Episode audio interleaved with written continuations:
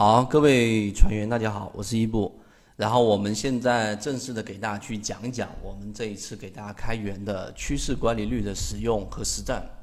那趋势管理率的开源来自于大家对于波段的操作过程当中遇到的问题。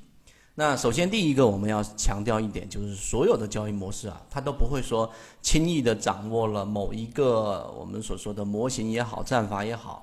它就能很好的解决了，它一定是一个长期的过程，并且是一个内化的过程。最后啊，我们要让在交易过程当中提高自己的成功率就足够了。所以我们要想把波段给做好，圈子后续包括这一次的开源都是在做这个事情，就是不断的完善我们的交易模式以及我们的标准。因此，大家在交易过程当中，在波段过程当中，以及啊在使用过程当中遇到任何的这一种。自己的实战当中的疑问啊，都可以通过我们这个视频当中的内容得到解决。这是第一个我要讲的。第二个呢，就是我们大家可以看啊，看现在这个界面。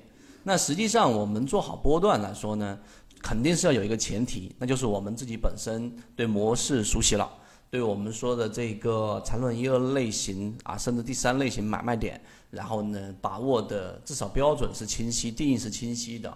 那我们已经走过了一个阶段，这个阶段就是刚才我们所说的筛选、过滤、鱼池、大盘判断和整体框架的构建，这过程我们走过了。那现在呢，我们在三月份极致内观的这样的一个过程，我们就要不断的细化我们交易模式，于是就有了今天我们在讲的趋势管理率。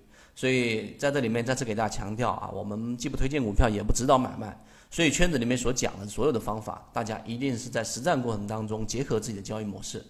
那回到正题，我们现在有两张图。第一个，我上一次给大家讲的呆若木鸡，其实做波段或者说圈子在开源每一个交易信号的时候，大家自己也知道啊，我们都是经过不断的减法和筛选的。所以就像呆若木鸡一样，你要有一个自己的呃这个能力圈，有一个自己的模式，它是简单的啊，看起来笨拙的，我们的交易模式不复杂吧，对吧？但是呢，它是有效的。于是呢，走到最后，你好像看起来我们这个模式是没有巨大的杀伤力的。相比于圈子之外各种，大家自己应该也会接触到，呃，非常这个张扬舞爪的，然后呢，认为自己可以战胜市场，或者是短期获得大幅利润的这一种观点啊。我们认为这种观点是幼稚的，因为在市场的这个面前，所有人他基本上。能做到活下来就很不容易了。那像圈子这样，我们能做到相对稳定的持续在我们认为比较安全的区域当中获利，那就是更加难的事情了。但反而这样的模型，大家经过圈子持续的跟随，应该也感受得到，它就是看起来相对像呆若木鸡一样比较简单的模式。所以大家自己要清楚，在建立自己交易模式的时候，不要做那些华而不实的模块添加，反而我们要用减法思维，让自己的操作成功率一点点的优化。那第二个呢，我要讲的话题就像这张图一样，市场先生，对吧？啊，格林厄姆里面所提到的，那所有的股价它都会有一个。这个这个狗的比喻就是股价，这个人呢就是价值，对吧？这根绳子呢就是狗，它总会围绕着价值，股价总会围绕价值波动。那在技术分析当中也是一样，那一定要明白这个前提，才能把我们的趋势这个乖离率能够给使用好。那在价值分析区域当中，我们先来看啊，第一，你首先得要明确一个事情，这个市场当中波段。这个是不是有规律可言的？如果这一点，呃，提问很重要，那你都不清楚，或者说提的就是怎么样做好波段，那就有问题。那一个好的问题，它至少要让我们知道前提是牢固的，这个基础是牢固的。波段里面啊，我这里面不重点去讲趋势啊是否是有效的呢？最初始追溯到的就是江恩理论、趋势理论。那里面最核心的关键，我这里给大家罗列出来了。就是呃几个重要的惯性，就是一个词惯性，也就是说市场当中的技术分析当中，或者说我们想做波段，它有波段性，它有趋势性，对吧？你要做波段，它一定是要有趋势，没有趋势的波段啊，我们这一次不着重讲，它实际上在圈子模型当中判断是成功率很低的，也是什么意思呢？就是一个标的，它如果是这样的，大家注意看我画出来，它如果是这种。没有这个呃明显趋势，是一个盘整类型。你想做这种类型的波段，其实里面你所能把握的这个成功率是很低的。大家明白什么意思吗？你要做的是哪一种呢？要做的是我们已经形成趋势的这一种波段。所以第一个前提就来了，就是如果你想做波段，想做好波段，那一定是要找一个我们所说的这一种趋势。那趋势在我们的泽西缠论里面已经讲得很明确了，对吧？那一定是要有两个两个我们一直在强调的这个不重叠的不重叠的同向中枢，这个时候就叫趋势了。所以趋势理论它是否有效，决定了你是否有机会做波段。那这里面我讲了三个重要的惯性，第一个就是交易惯性啊，交易惯性就是大家都知道，大部分的市场，尤其是 A 股里面是散户交易者追涨杀跌。第二个情绪惯性啊，这个圈子里面大家都很熟悉了啊，恐慌之下我们极容易把这一个标的给卖掉。那你手里面拿的标的有百分之，为什么我们在圈子当中波段定是百分之八的乖离率？啊，你自己可以回忆一下，你自己拿的利润，如果在百分之五以上的时候，尤其是在到了百分之十到百分之十五左右利润的时候，你的手是不是就颤抖了啊？就随时稍微有点风吹草动，那你就要把股票给卖掉了，拿不住，这是惯性，情绪惯性。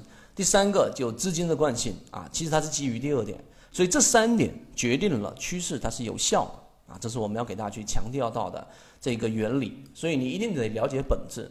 第二个啊，波段操作当中呢，不用我多说了，一定得符合模型。第二个呢，就是我们要找到买点。那现在这一次呢，我们是趋势乖离率，主要是针对于这个买点给大家去讲。那这个买点呢，是我们说的确定性啊，确定性最高的波段买点。那什么时候确定性最高呢？它就一定是像刚才我们所说的这个人与狗，它一定有一个参考的中枢。而这个中枢在价值分析当中，就是找到它的这个价值中枢，那股价会围绕它波动。而在我们做波段的过程当中，一定要找到趋势的这样的一个中枢。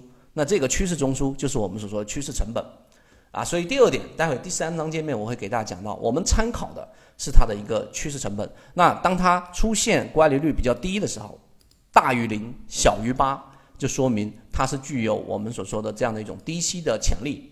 啊，我们就可以做这样的一个大概率的一个布局，那找到其中的一二类型买卖点就没问题了。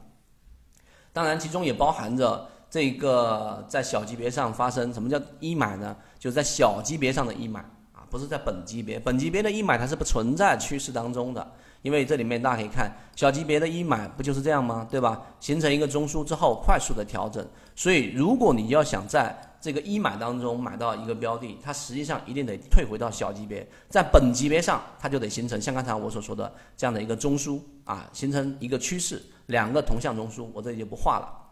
这是第二个卖点呢，就当它形成达到百分之八以上的时候啊，就是刚才我们所说的这一个趋势管理率大于百分之八，它就进入到粉红色的这个区域，跟超跌突破差不多。但这个区域呢，你要想去做低吸，注意看啊。你要想去做低吸，那实际上呢，你就要慎重，你就要小心，因为在模型当中超过百分之八，我们一直在给大家讲，那就意味着你的这个低吸的成本就已经非常高，风险已经是非常大了。所以一旦进入到这个区域，你要小心啊。所以波段操作注意这几点就可以了。所以我最后写的就是波段的操作，小资金做大的这个利用率最高的一个交易模型。我们后面还会有更多的这种细节的补充。那我们正式进入到我们的这个趋势管理率。第二点，大家注意看，第二点里面呢，呃，让低吸区域就是肉眼可见。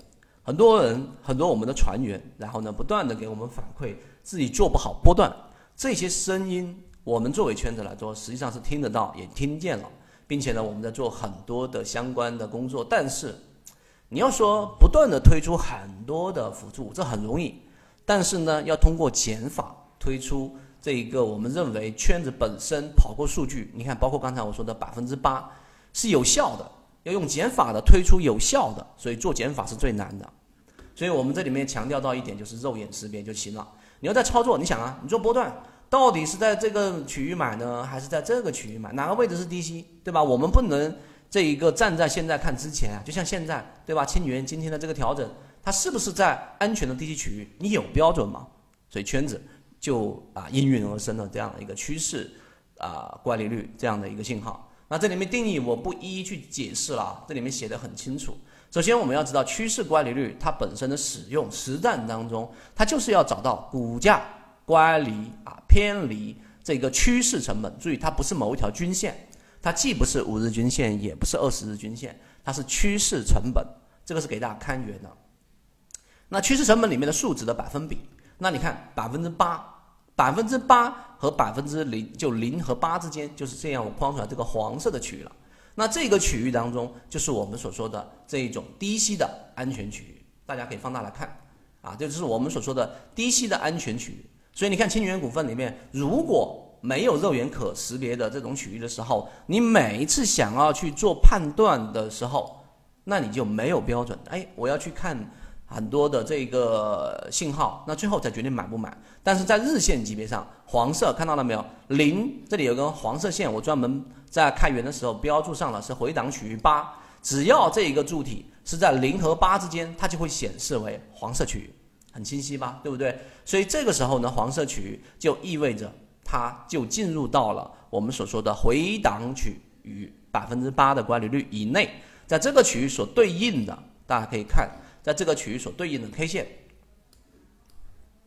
啊，在当下你想做低吸，实际上呢就是相对比较安全的区域了，就不至于在这种地方去追涨啊。这个时候经常会有人问这个一博老师，我们在这个地方这根 K 线能不能追？这根 K 线我能不能追？这 K 线我能不能追？是吧？你自己可以。啊，打开我们开源信号去对比真正形成趋势的标的。我这里面前面已经强调了前提啊，一个是模型筛选，另外一个你不要随便拿一个标的你就来判断，而是要形成一个趋势，或者是圈子当中的这个模型筛选之后的鱼形鱼池范围内的标的。好，你会发现这个地方是不是不符合啊？是不是肉眼识别了，对吧？这个时候不代表它不强，它也有可能快速的拉升，但是在概率和赔率的角度上，你要做低吸。就是等这个柱体面积在零和百分之八之间，也就是肉眼识别的这个黄色柱体区域当中，就是具有低吸的这样的一个条件的。大家明白这一点了吧？所以你看，这就是我们说很清晰的一第第一第一点啊，就是这个零到八之间显示为黄色，这个时候呢，就是我们所说的可以低吸的这个区域。我这里面也给它框写出来，叫回档区域。那出现一买。对吧？出现二买小级别一买，出现二买，对吧？那出现底分型，想要你看这里面都出现了底分型，那在当下就可以判断是低吸区域了啊。这里面我不赘述。第二个，当它进入到这个粉红色或紫色这个拉升区域的时候，就意味着它的数值已经大于刚才我框选的这个八了，百分之八了，明白吗？就是股价已经乖离趋势成本超过百分之八了。那这个时候呢，就是波段的中高位。你要做低吸，这个时候适合去买吗？答案不是，不适合，明白这个意思吗？低吸的这个风险区，你说我想低吸，但是你在粉红色这个区域去做这个低吸有问题吗？啊，从我们的圈子模型来说，这个时候你去买到高位的时候，你的成本区域就会第一成本比较高，第二你的风险大于收益，第三你的利润空间会被压缩到很薄。大家明白这一点吗？所以按照赔率的角度来说，你这个位置去做参与，你是这个呃不划算的。所以这个反而就是利润锁定区域，那就是我们所说的，我在这个地这个回档的位置买了，对吧？在低吸的这个波段这个波段波峰的这个波谷的区域，哎，这样去讲大家可能会更理解什么是波谷，什么是波峰。黄色区域就是波谷啊，粉红色区域就是波峰。那我在波谷的位置低吸了，那在粉红色这个区域的时候，我就要考虑卖点，对吧？出现顶分型，或者出现前面高点的压力，或者是出现我们说的这种类型买卖点，对吧？出现背驰，我都可以在粉红色区域去果断的去进行锁定利润。这个时候做波段，你其实就有一个肉眼可识别的标准了，这一点大家明白？那当然，我这里面还有一个辅助的，这里面我不着重去着重去讲，那就是趋势。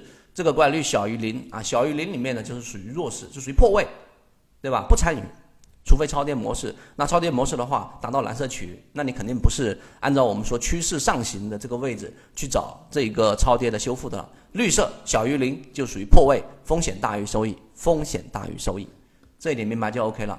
最后呢，这里面就是我在这里面说啊，还有一个数值嘛，对吧？大家可以打开软件来看。这里面还有一个数值，这个数值是什么？这个数值就是呃，这里大家可以看到黄色这根线，就是我们说对于一百二十日均线，就这根绿色线嘛，半年线的乖离率啊。那这一个数值呢，就是你有一个判断，对吧？小于就是这个黄线在零轴以下，就是小于半年线；零轴以上是大于半年线的。这一点明白这一点就可以了。好，这个区域我讲了足够清晰了，对吧？然后呢，我们再回到我们的实战。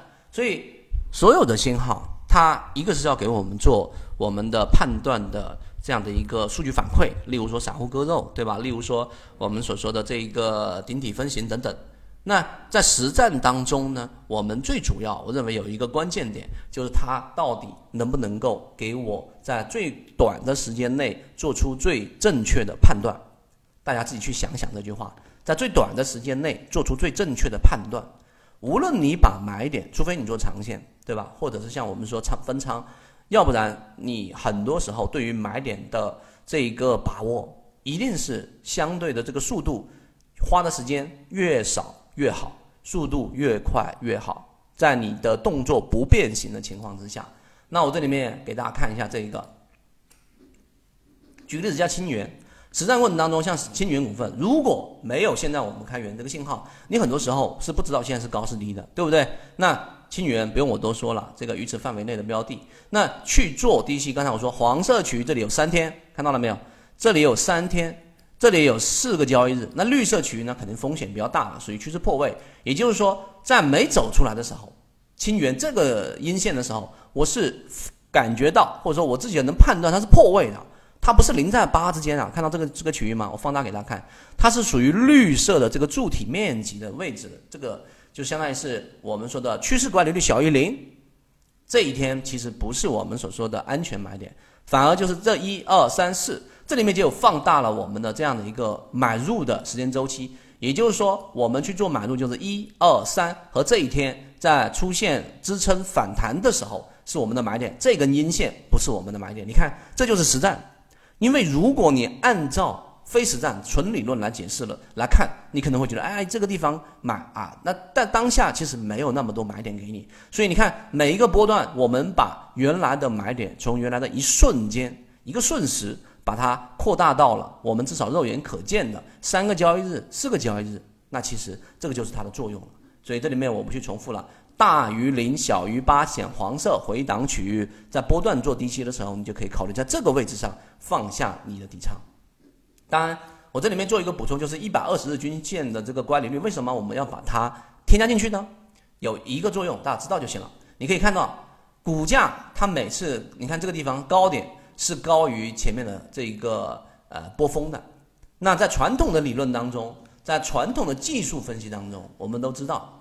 也就是说，前面的高点就是这一波的压力，而你看到的是它其实并不特别标准啊，是有它有效，但呢并不特别标准。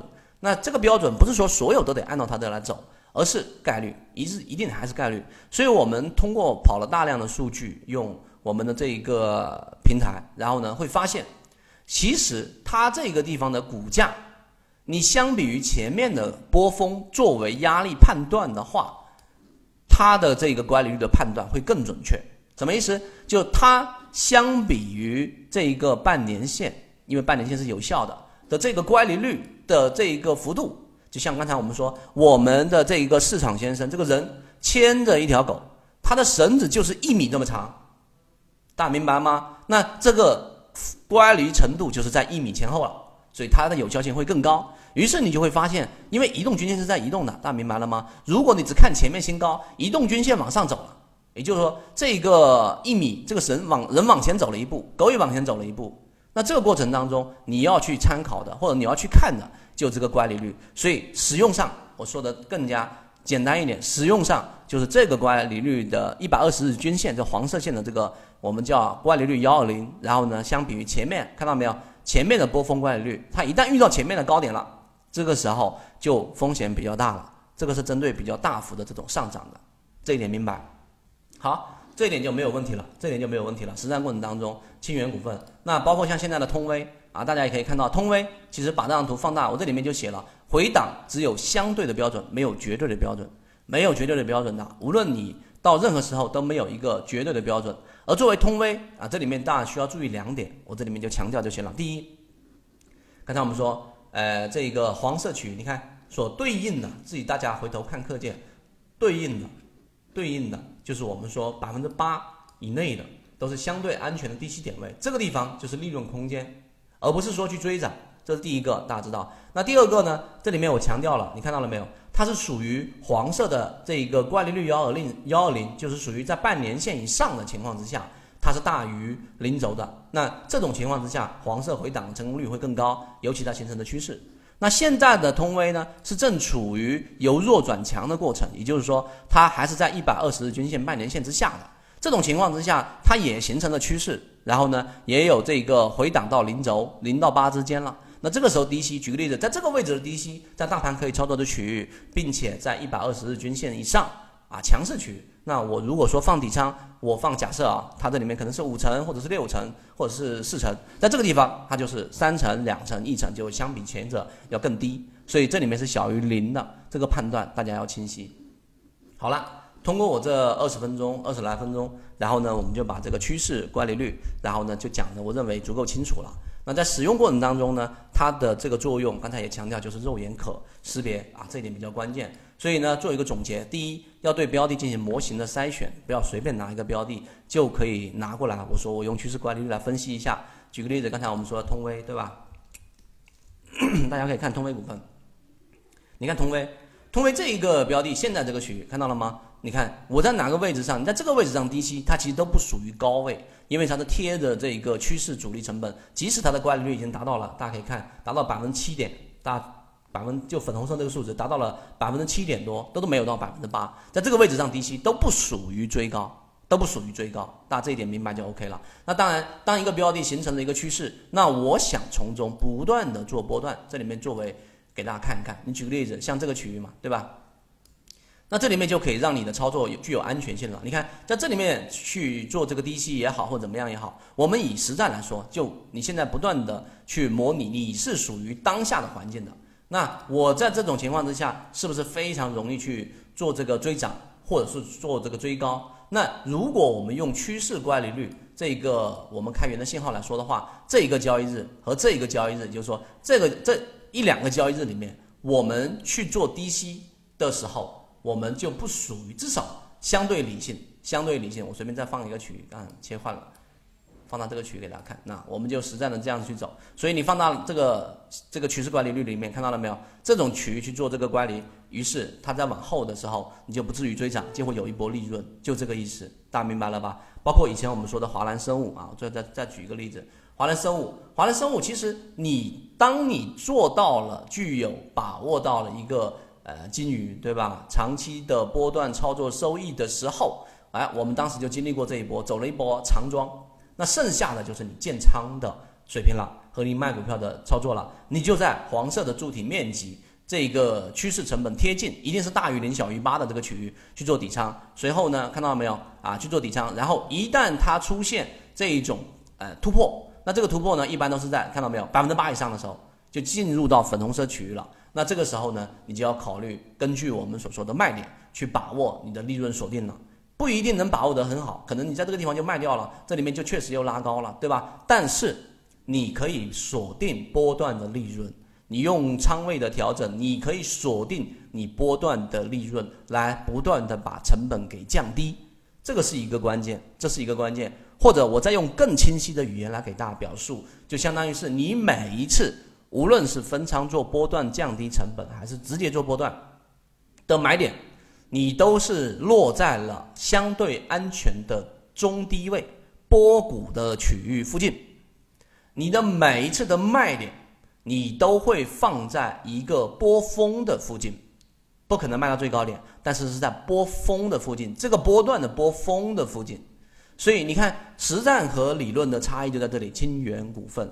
就现在到底是不是这个？为什么很多人落不到实战？就是因为不知道现在到底是什么。你看之前都能说得通，现在就呃解释不通。但现在我们看，现在清源是不是就在波峰还是波谷啊？就在波谷安全的区域，这就是一个巨大的改变。因为你能够确定你自己的模型当中你现在所处的位置，是相对安全的。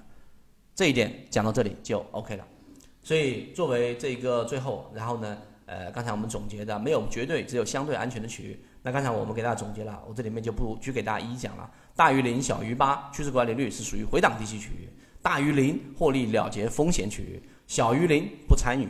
管理率一百二十，大于零就是年线之上，小于零就是半年线之下嘛。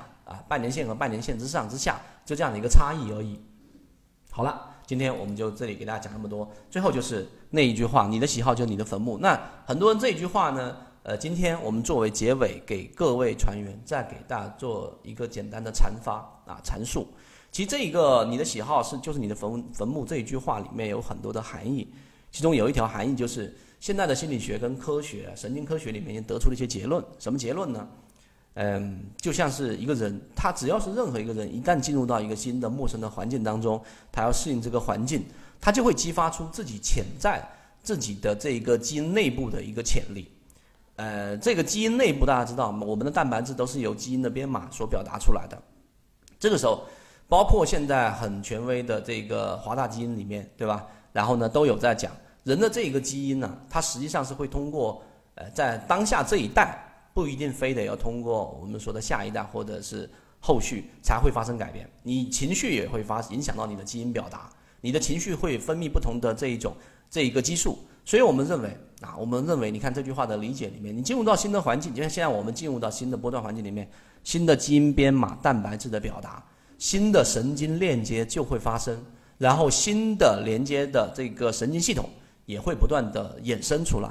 那挖掘出我们说，其实我们人现在的所有的这个基因编码有很多是没有表达出来的啊。那这一个过程当中呢，因为我们进入到新的环境当中，甚至可以挖掘出我们经过。这个呃呃，这个非常长的时间，然后呢，积累在我们基因内部的这一些编码，然后就有机会能够把这个潜力挖掘出来。就像是我们的爷爷辈，对吧？我们的祖先在我们身上其实留下了很多很多的这一个内容，只是没有被表达或激发，而进入到新的区域，进入到陌生的环境，进入到一个我们从未去涉足到的区域，就有可能会开发出我们这样的一个潜力。然后，从而拥有着可能以前认为自己没有办法拥有的技能，实现对于祖辈的超越。所以，这个就是你的喜好，就是你的坟墓的一个意思。你不去进入到新的区，就像我们现在做波段，你总认为波段是某一个信号金叉买，某个金某个信号金号这个死叉卖，就是这样的一个操作，那就只能在这个区域中中打转。又或者说，我只认为。这一个放量我就买，缩量我就卖，就用一个非常简单的这个模式来判断，实际上就很难是有长足的进步。而圈子呢，是提供给大家养料、提供给大家模型的一个地方。也希望大家能在我们这个内容当中，能够呃至少对于你的喜好进入你的坟墓有一个更深的理解，并且同时也知道我们这个开源信号，对吧？知道怎么样使用就 OK 了。我们完全可以用一张简单的图文来给大家去，呃，解释它的使用方法，就像你买的任何的电器的使用说明书一样。但为什么我们要花这个时间不断的讲解，然后呢，并且呃要给大家让鼓励大家反馈，并且也给大家在我们的实战当中去演示，就是因为我们最终的目标是为了实战，而不是某一个理论系统。好。